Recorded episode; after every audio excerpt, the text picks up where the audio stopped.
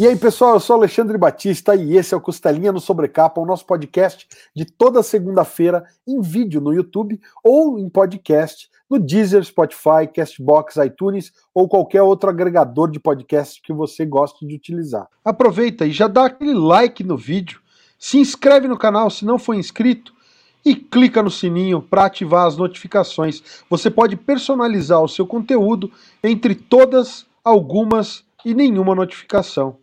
Antes da gente começar o nosso papo de hoje, a gente convida você a conhecer ultimatodobacon.com, o nosso site, que tem matérias, guias, reviews, tudo que um bom nerd gosta sobre filmes, cinema, quadrinhos, séries e muito mais.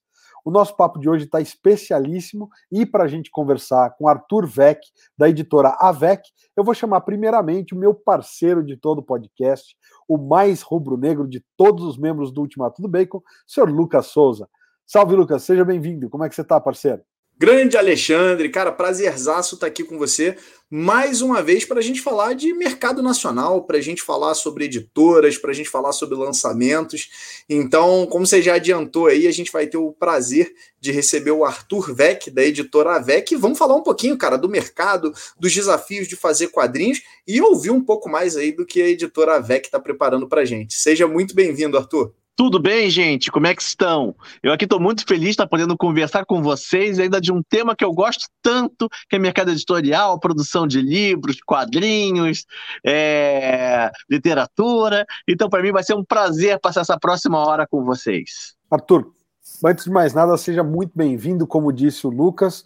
É, a gente admira o trabalho, não só o seu trabalho na AVEC, que está completando sete anos, né? É isso? Isso mesmo, agora dia 31 de julho, nós fazemos sete anos da, do lançamento do nosso primeiro livro. E oficialmente foi a data que nós escolhemos para ser o nosso aniversário, né? Que é quando o nosso primeiro livro passou a existir oficialmente, né? Muito, muito bacana, cara. Parabéns pelos sete anos de, de estrada na AVEC. Mas a tua história no mercado editorial vem muito antes disso, né? Você está envolvido aí desde de sempre na editora AVEC, que era do, foi fundada pelo Arturo, né?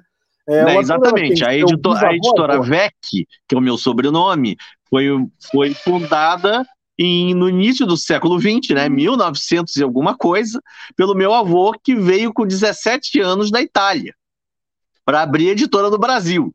Né, e, e ficou aqui, depois meu pai seguiu, mas é, na, na, editora, junto com as minhas tias. Só que em 1982, com brigas de família e crises financeiras do famoso plant que o João garante, só os mais velhos vão lembrar, a editora como não ficou tão bem financeiramente com as brigas de família, foi comprada pelo Jornal do Brasil. Ô, e Arthur. aí acaba a história da minha família com as editoras, mas não a minha história, né?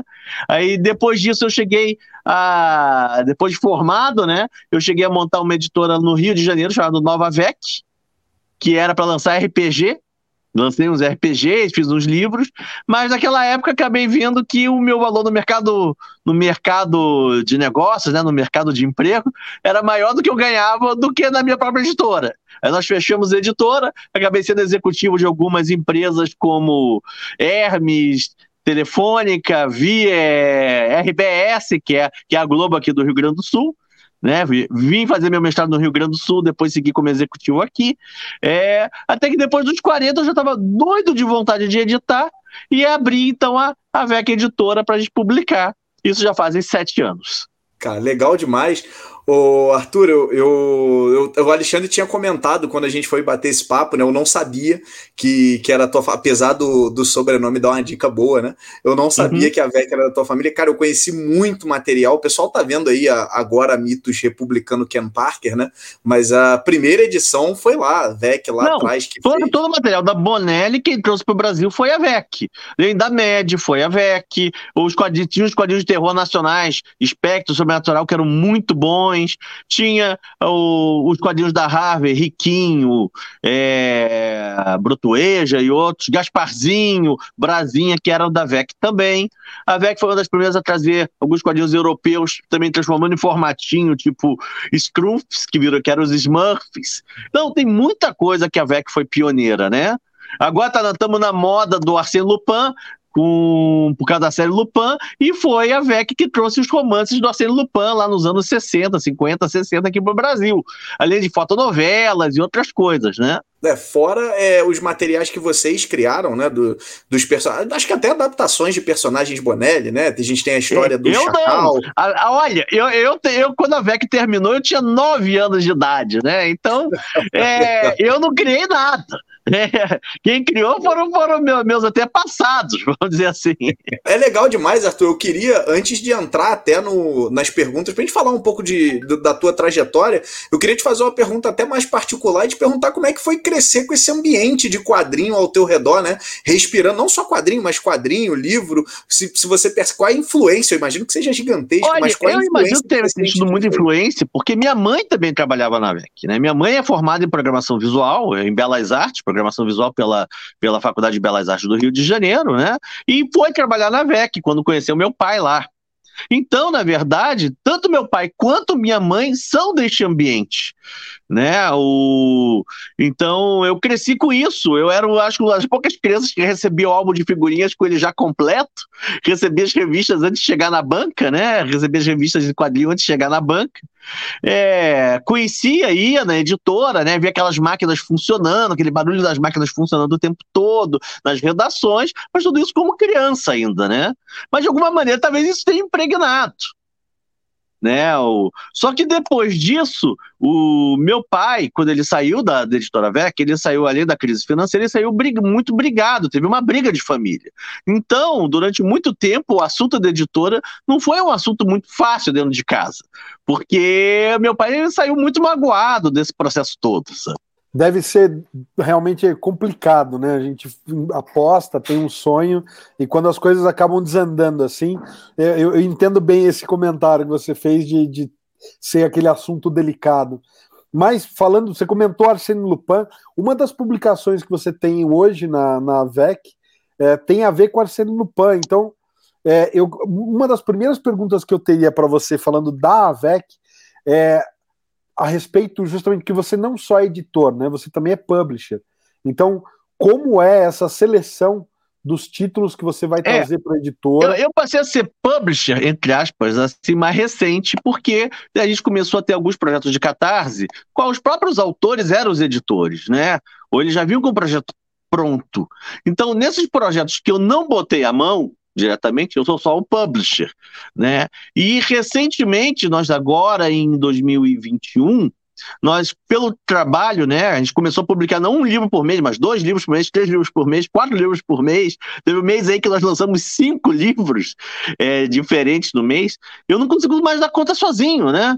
De fazer tudo. Então a gente começou também a terceirizar alguma coisa com outros autores que também são editores. Então nossa linha de terror hoje passa muito pelo, por um autor que é o Duda Falcão. Já teve editora dele também. Aí depois, então hoje em dia ele ele ele, ele que faz a leitura crítica e os comentários dos nossos livros de terror, né?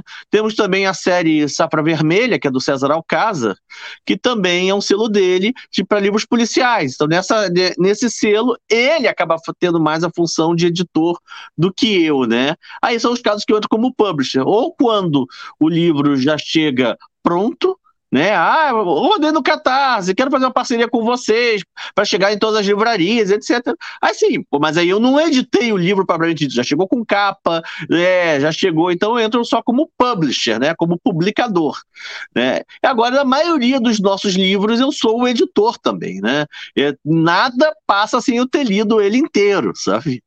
até para manter a qualidade dos títulos da editora. Eu sempre brinco, nós somos uma editora pequena, Apesar de a gente estar chegando agora em sete anos a 100 títulos publicados, né, nós ainda somos uma editora pequena para o Brasil. Então, então a gente não pode, não tem margem para errar. Eu não tenho margem para lançar coisa ruim. Eu posso até lançar alguma coisa boa que não venha, que por acaso não venda tanto, mas eu não posso lançar coisa ruim. Se eu lançar alguma coisa ruim, queima o filme da marca, da editora. Então a gente tem que ter muito cuidado com a nossa seleção, né? Tem um título em especial que já, sa já tinha saído antes por outra editora, mas a gente tem visto muito comentário positivo a respeito da edição de vocês, que é o Narrativas do Medo, né? Sim. Está saindo de uma forma muito bacana, e ao que parece, me deu a impressão de que a ideia de vocês é seguir em frente e abrir. Já estamos já convidando os autores para Narrativas do Medo 4, né? Então, Narrativas do Medo foi uma antologia é, pelo, pelo Vitor Abdala, ele é o organizador, é um autor do Rio de Janeiro também, e ela foi lançada no primeiro, o primeiro volume foi, foi lançado por uma editora, foi lançado independente, quase não teve venda, praticamente só entregaram os volumes para os autores, sabe? E o segundo também foi um esquema assim muito muito sem, sem espaço para distribuição, para outras coisas. Então, o que, que a gente fez? O Vitor já queria relançar essa, os livros né, das narrativas do medo, e a gente estava fazendo já um bom trabalho. Nós temos outras séries de, de antologias, como a Multiverso Pulp, que o Duda Falcão organiza. Eu falei, Vitor, vamos, vamos trazer para a VEC e fazer o trabalho direito? Ele falou, vamos.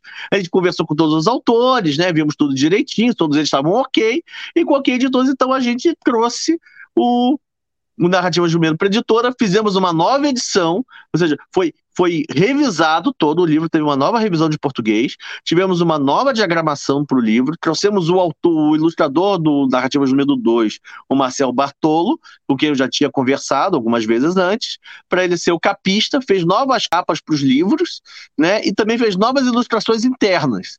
E saiu um livro, então, que eu acho, como antologia de terror, ele traz praticamente os principais autores que estão publicando hoje terror no Brasil, sabe? Não vou dizer todos, mas uma grande grande parte dos principais autores, e às vezes tem cineastas também que escreveram contos e da antologia. Então, assim, ela é bem representativa do que se faz hoje de, ter, é, de terror no Brasil, esses três livros narrativas do medo.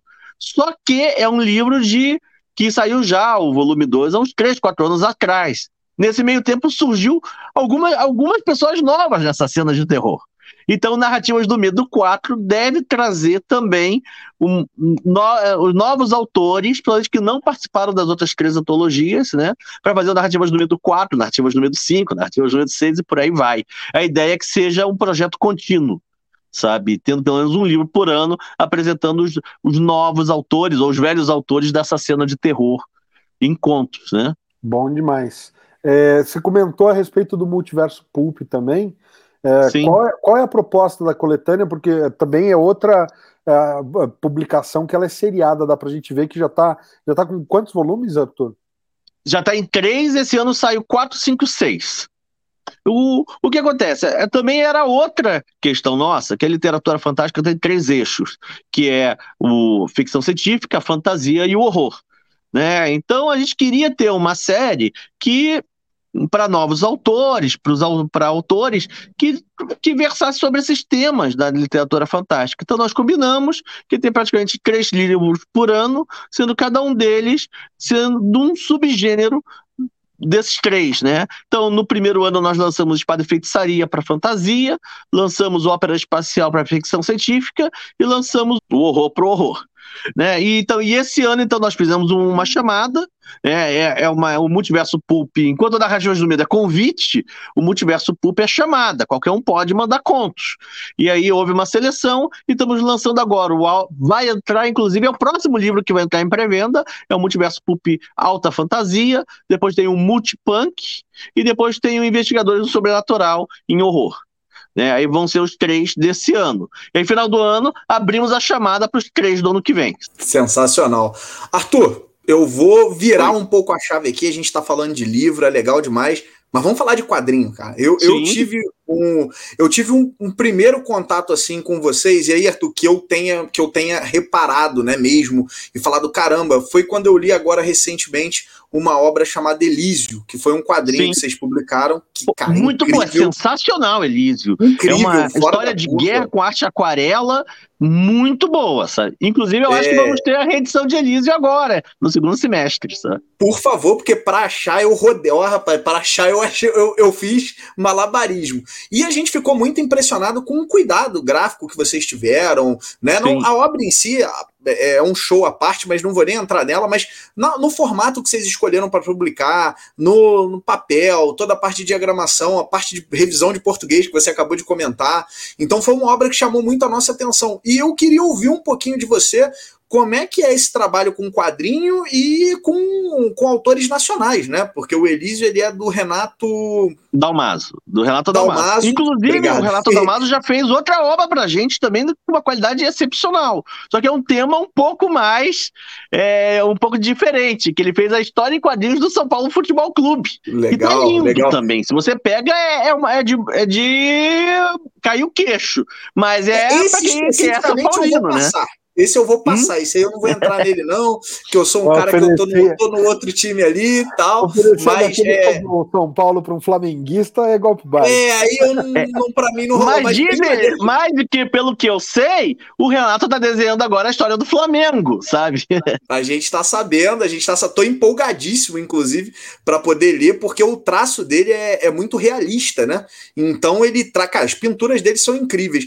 Eu queria Sim. te ouvir um pouco como é que é o trabalho de vocês vocês com um quadrinho. Como é que vocês. Se tudo der certo, quando ele acabar esse trabalho do Flamengo, ele vai começar um, um outro para nós muito legal. Mas é só para 2022, é, se der, que é, que é sobre a história, a descoberta do Brasil, as navegações do Cabral e umas coisas bem legais aí, também com essa, com essa pegada histórica, sabe?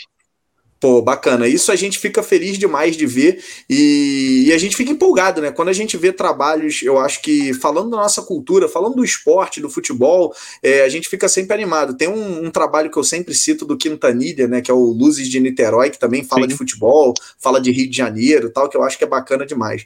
E com vocês, como é que, como é, que é a, a linha editorial de vocês, a visão de vocês para expandir então... nessa parte de quadrinho? Vamos falar da, da, das linhas. A, a VEC cresceu. Como é, como é que surgiu a VEC?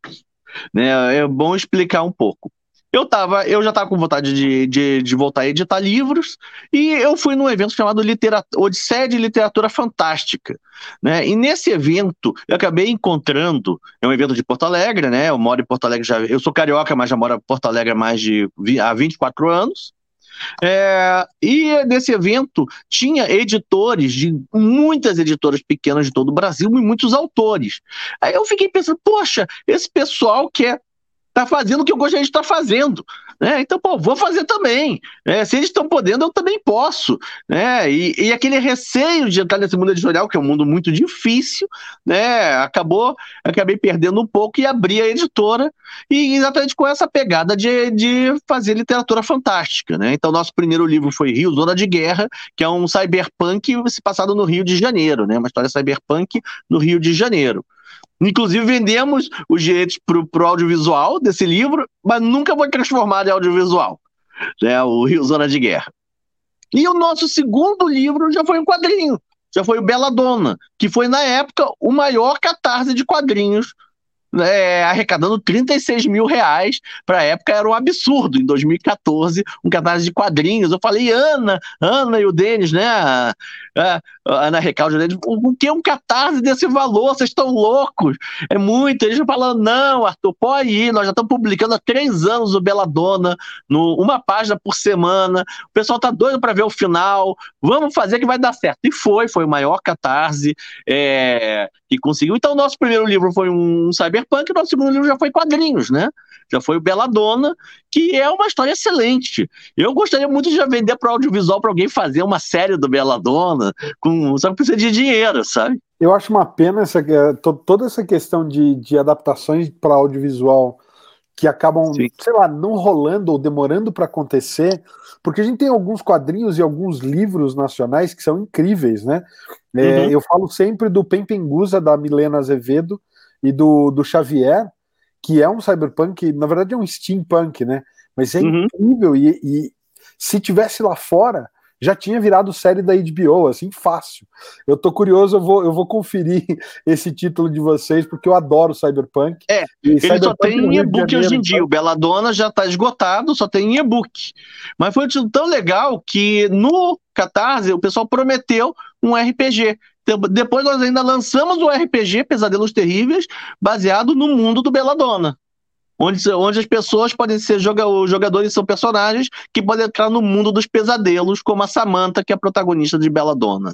É, então, respondendo a sua pergunta, a nossa linha é a literatura fantástica, tanto no, no, nos romances quanto nos quadrinhos, né, com raras exceções, até o Elísio é uma das exceções, a infância do Brasil, do José Aguiar e o Elísio são algumas exceções, porque estão em quadrinhos, mas não são literatura fantástica, são romances históricos, por assim dizer, e e recentemente nós abrimos pra também para a área policial de thrillers. Então, praticamente, o nosso, nosso, nosso tripé agora é um, é um quadrado: é, literatura, é fantasia, ficção científica, horror e literatura policial. E os thrillers, e os thrillers e livros policiais, né? Então é mais ou menos isso daí, tanto em quadrinhos, quanto em romances, quanto em juvenil. A gente tenta, tenta ficar nessa área. Arthur, vou te fazer uma pergunta aqui que a gente sempre faz quando a gente está trocando com o pessoal que vem de mercado e tal. Quais são, na tua visão, os principais desafios de quem trabalha no Brasil com quadrinho, com livro, com edição? O que, que você enfrenta aí no teu dia a dia que, olha, que dá aquela arrepiada no editor? Olha, Lucas, hoje em dia, o principal desafio não é mais fazer o livro. Não é nem mais conseguir financiar o livro.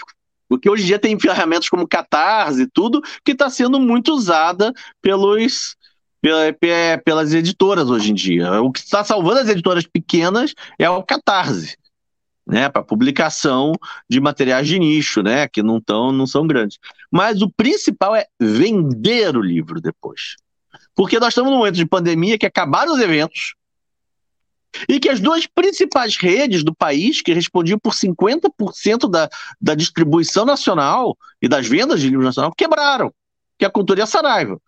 Então, e, e, as que sobraram, tirando algumas redes pequenas, por exemplo, a Livraria da Vila, a Livraria da Travessa no Rio de Janeiro, a Curitibas, você não tem mais um grande distribuidor. Porque, o que, que acontece? Quando eu, eu entrei na Saraiva, por tudo bem, era uma negociação dura. É uma negociação chata. Mas quando eu mandava o livro para a Saraiva, a Saraiva distribuía para 110 lojas dela. A loja de Recife, de Manaus, é, do, de Belém do Pará, é, do Rio Grande do Sul, do Mato Grosso. Então é o seguinte, quando eu vendia meu livro para a Saraiva, eu conseguia estar tá em todos os estados brasileiros, praticamente. Com a cultura que tinha 12 lojas, também. Eu consegui uma boa penetração, que tinha cultura em Recife, cultura em Fortaleza, cultura em vários lugares, cultura no Rio Grande do Sul, cultura no Rio de Janeiro, em São Paulo, em Curitiba. E com essa quebra dessas duas redes, mais a FENAC, que depois foi. Eu perdi não só os 50% que eles vendiam, mas também a capilarização da logística. Ou seja, as livrarias que sobraram no Recife, eu não posso mais mandar para elas para São Paulo para chegar no Recife. Eu tenho que mandar para a livraria do Recife. Eu tenho que cobrar a livraria do Recife, não uma só que responde por 110 lojas. Eu tenho, vamos dizer, para eu ter a mesma capilarização, eu tenho que negociar com, e mandar frete para 110 lojas diferentes. Isso é complicadíssimo. Então, o que isso acabou destruindo praticamente a, a bibliodiversidade que a gente conseguia ter no, no país. Eu conseguia que meu livro chegasse em Manaus, por exemplo. Agora eu não consigo mais. Aí, o que se salva é o comércio online. Mas aquela pessoa que antes ia para o shopping, passava numa livraria, olhava os títulos da livraria, ah, gostava de uma capa e comprava, essa pessoa sumiu. Ela não tem mais livraria, as livrarias que tem não tem, ou são obrigadas a só ter os best-sellers para poder sobreviver, não tem como ela botar um, um autor nacional desconhecido, né? Então, com isso, ficou muito mais complicado a gente vender, ainda mais vender o autor nacional. Né? Então, essa para mim é a principal dificuldade hoje. As redes sociais que antes distribuíam mais, hoje em dia você só propaga o teu post se botar dinheiro. Então, assim, de uma maneira geral, ficou muito mais árido você vender livro no país. Você conseguir fazer que as pessoas conheçam o seu livro e queiram comprar o seu livro, mesmo que elas gostem do tema. Você pode adorar o tema steampunk, como vocês falaram. Eu tenho um monte de livros steampunk. É como é que as pessoas vão saber conhecer meus livros steampunk hoje em dia? As livrarias não estão pegando porque só pode pegar best-sellers. Não vão pegar um autor de steampunk nacional. Né? Na Amazon, se você não é mais lançamento, se você não está entre os primeiros, ninguém vai te achar também, a não ser que você digite o nome. Ah, eu faço, eu faço a divulgação das redes sociais, ah, eu tenho lá 13 mil na minha, no meu Instagram, o negócio é, de, é divulgado para os mesmos 50. Então, essa é a maior dificuldade, como fazer as pessoas conhecerem o seu livro, mesmo elas gostando, e como fazer, como fazer elas comprarem, sabe? É, isso que você comentou é muito legal, Arthur, que a gente vê que é uma, uma mudança de processo de compra, né? Eu mesmo, eu percebo muito isso, eu, eu sempre comento com o Alexandre, até quando a gente começou aqui também a nossa jornada, eu falei, pô, aquele prazer de você ir na banca de jornal, de você ir no Sim. livro e, e dar aquela olhada assim, falei, caraca, isso aqui parece legal, né? Aí você pega e leva o livro e aí você descobre um autor novo, às vezes você descobre até um universo novo, né? É, de, de, de, livros ali e tal, então isso é, é bem interessante. É, e é legal você comentar isso também. Aí você falou do Catarse, é uma ferramenta que a gente gosta muito porque ajuda a trazer gente nova, né? Você fala, bom, sim, tô lá, sim. é uma forma de eu, não, não só de eu financiar o livro, mas eu dialogar com pessoas diferentes. E realmente é, é, é um, é um trabalho árduo, é um trabalho é. complexo. Hoje, a minha principal tarefa está sendo não depender do Catarse para lançar nossos livros. Porque o Catarse ele é muito bom, mas ele também ele ingessa que você financia aquela obra, você vende para aquele pessoal que comprou a obra, mas depois acontece um grande problema, você não pode reimprimir a obra né? Você conseguiu dinheiro para fazer a primeira edição. E depois, como é que você reimprime? Como é que você segue, segue aquela linha? Né? Então, isso a gente vê muito nos RPGs que vão para o Catarse, o cara lança o livro básico e depois não consegue mais financiar livro nenhum. Eles estão sempre lançando o livro básico e nunca seguindo com a linha inteira. São algumas coisas que a gente está vendo, ou seja, como eu vou montar o meu, o meu, a, o meu projeto comercial da editora, como é que eu vou fazer para poder estar tá lançando os livros sem depender do Catarse, que o livro possa sempre existir. Eu não vou fazer uma tiragem, quando acabar essa tiragem o livro morre, nunca mais é impresso, sabe? Então é isso que é o meu principal trabalho hoje em dia, como fazer nosso catálogo aumentar sem depender de ferramentas como Catarse, que é muito bom para imprimir, mas depois para manter ele não é tão bom assim, sabe? A não ser que a gente faça um Catarse, um Catarse recorrente, que não é o caso da editora, sabe, nesse momento. Legal demais. Eu queria até aproveitar aqui então, Arthur, você deu uma palhinha aí pra gente, falou que tem coisa nova de repente vindo aí 2022. Eu queria te perguntar o que, que a gente pode esperar da, da AVEC e o que, que vocês têm aí planejado para os próximos meses para o pessoal que assiste a gente aqui já ficar ligado e tá. já pegar o papelzinho, a caneta aqui e já preparar Primeiro, o bolso. 2021 está sendo um ano que a gente está publicando muito né? Se vocês acompanhar o nosso site da VEC, as redes sociais da VEC, tá vendo que a gente lançou agora, acabamos de lançar o livro Quando os Mortos Falam, da Cláudia Lemes, que é, que é a rainha dos thrillers brasileiros, que já tinha lançado o Segunda Morte de Suelen Rocha. Lançamos agora também em pré-venda Lua Rubra, o nosso primeiro romance de, de fantasia medieval. Em sete anos, foi o primeiro título que passou pelo nosso crivo que chegou. Não é porque a gente não queria publicar, é porque nunca, nunca teve um autor que, que nos mandou um texto bom para ser publicado, sabe? Então, está sendo Lua Rubra, lançamos as Vozes Sombrias de Irena, Narrativas do Medo, vamos lançar os três multiversos Pulp desse ano, a gente vai lançar o Snow Globe do Fábio Barreto, já temos o, o próximo romance dele também para lançar, vamos lançar também um romance de Conan, produzido por um espanhol, Rodolfo Martinez, a canção de Belit, que é que, ele, que ela vai contar os três anos que o Conan passou com a Belit, então, o conto do A Rainha da Costa Negra conta só o início e o final. Então, agora nós temos um livro de 500 páginas, a gente vai lançar em dois volumes, contando que, como é que foi esses três anos que o Conan viveu com a Beth, dos 19 aos 22 anos do Conan. Né? Quais foram as aventuras que ele viveu com ela, né? Estamos nisso. Nós temos uma série chamada Os Arquivos Perdidos de Sherlock Holmes, que mistura Sherlock Holmes com sobrenatural. Lançamos o primeiro, vai ser lançado o segundo volume agora é, os passos do poeta, as, as, pegadas do poeta, onde que o Sherlock Holmes se encontra com H.P. Lovecraft, um idoso Sherlock Holmes se encontra com o jovem H.P. Lovecraft e o, o Sherlock Holmes investigando o roubo do Necronomicon. Né? Vamos ter também o, o, o volume 2 do Guanabara Real, que é o Covil do Demônio, que é o final da, da história, né? É uma duologia, lançamos o primeiro, agora vai ter o segundo. E por aí vai ter outros livros aí menores também. Vamos lançar também Carcosa, os Contos do Rei de Amarelo, com todas as referências ao Rei de Amarelo que teve na literatura pulp. Né? Então, tem desde o texto do H.P. Lovecraft, quanto do Chambliss, Pierce e outros autores do início do Pulp também, estamos lançando, e por aí vai, cara, é muita coisa. Volta e meia eu tenho que parar para pensar, me lembrar o que, que é que está em produção. Vamos lançar também o Almanac da, da Literatura, da Arte Fantástica Brasileira, que é o pessoal que fazia o anuário pela Devi, que vai, que vai falar sobre como é que foi a, a produção da literatura brasileira nessa segunda década de 1900 e, década do século XXI, né? Então eles vão fazer, vão fazer um texto apanhando, falando com resenhas e, e textos explicando como é que foi o cinema, a arte, a literatura, é, os diversos veículos né, que trouxeram. É, mas é um pouco mais acadêmico, vamos dizer assim. É descontraído, mas é mais de referência para quem quer estudar literatura fantástica, né?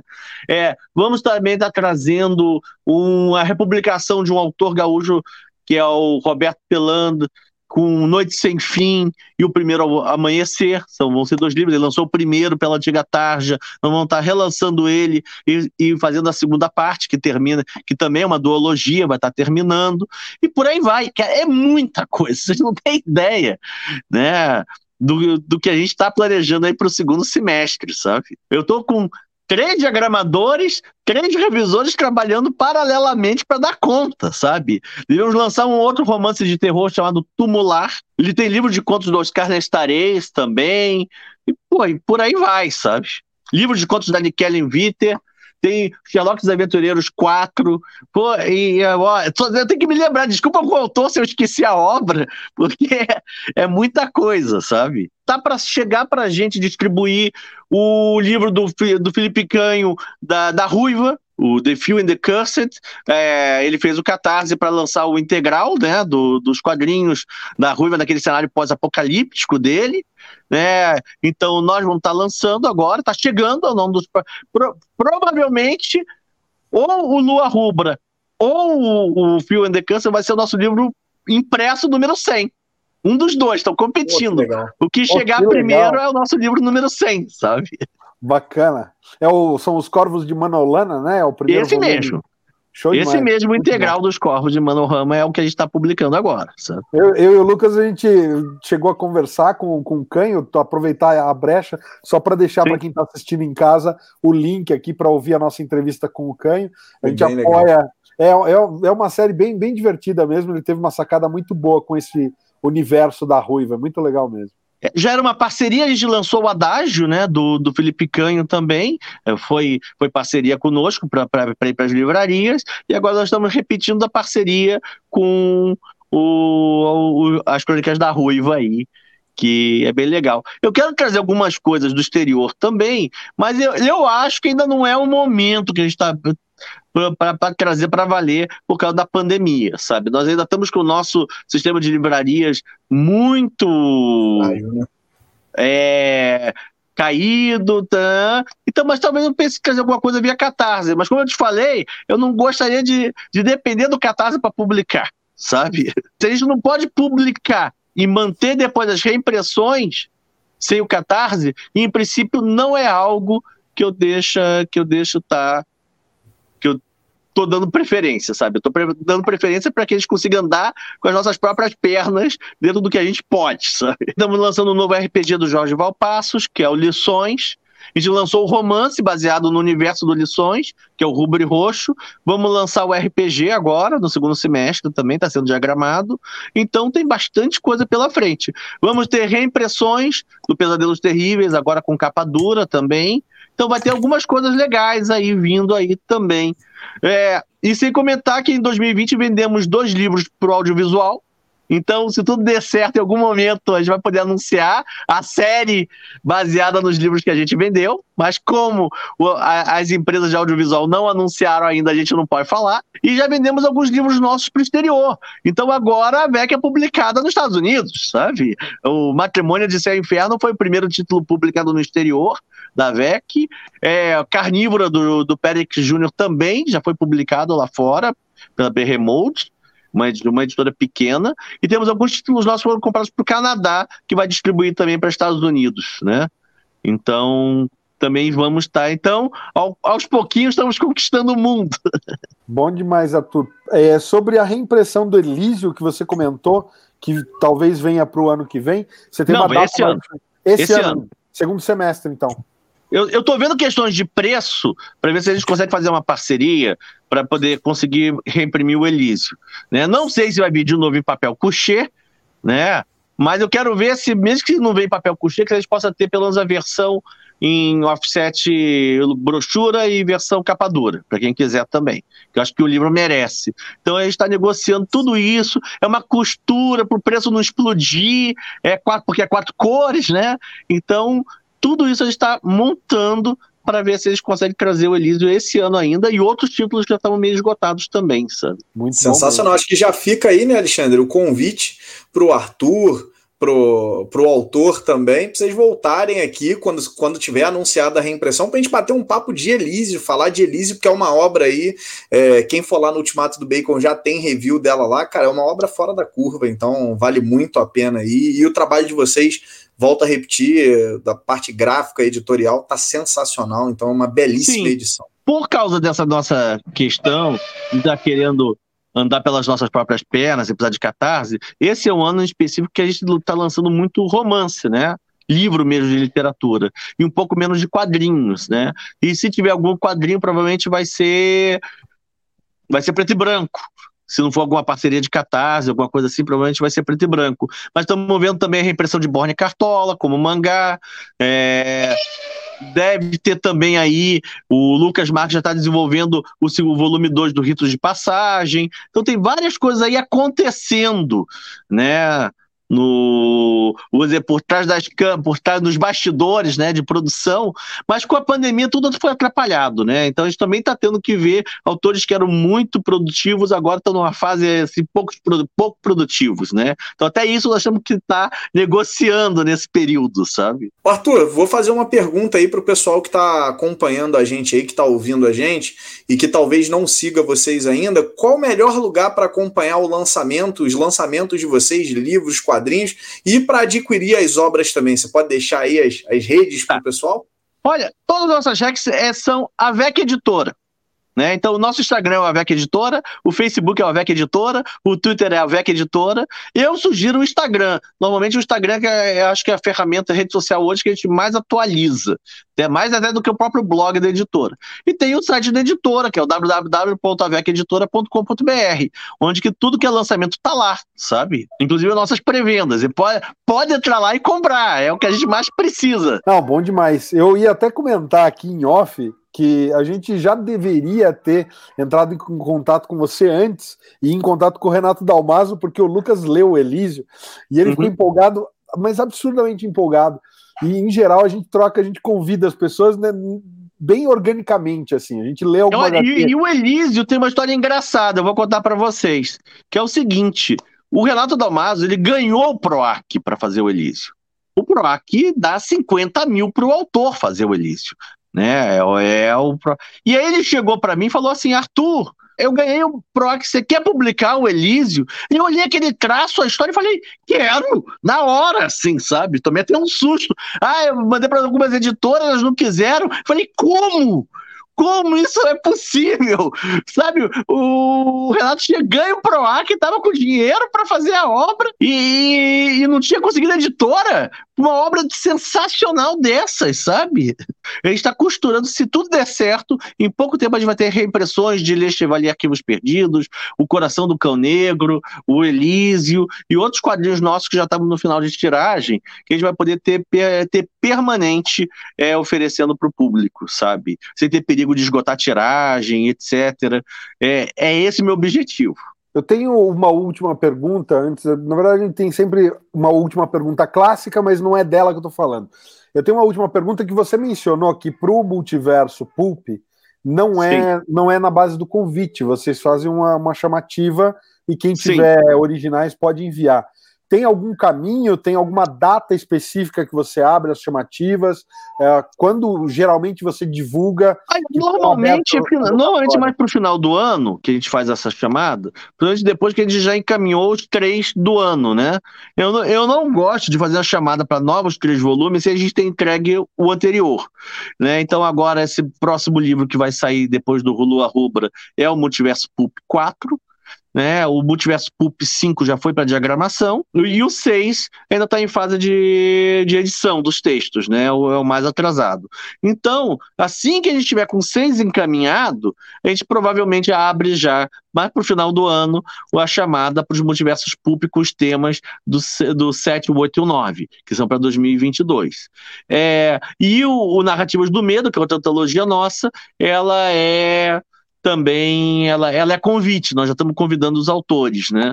Aí essa é um pouco mais fechada, porque a gente tem que ver quem é quem no, no atual mercado é, de horror e fazer os convites. E como a gente não quer repetir quem teve nas três anteriores, então a gente também tem que ver quem é quem não participou das edições anteriores, né? Bom demais. Então, galera que está assistindo em casa, fica atento nas redes sociais aí da AVEC, especialmente depois que o, que o multiverso Pulp, o número 6 estiver sendo lançado, que é mais ou menos nessa data que então e, tem a e, e esse ano o Multiverso Pulp vai dar uma cria, que é o Multiverso Pulp apresenta, que aí vai ser contos de um, de um mesmo personagem que apareceu num dos multiversos pulps anteriores. Então, assim, ah, o cara trabalhou o personagem, ficou legal, gostamos da história, a gente convida ele para fazer mais uns 5, 6 contos e publicar um livro só do personagem com o multiverso pulp apresenta.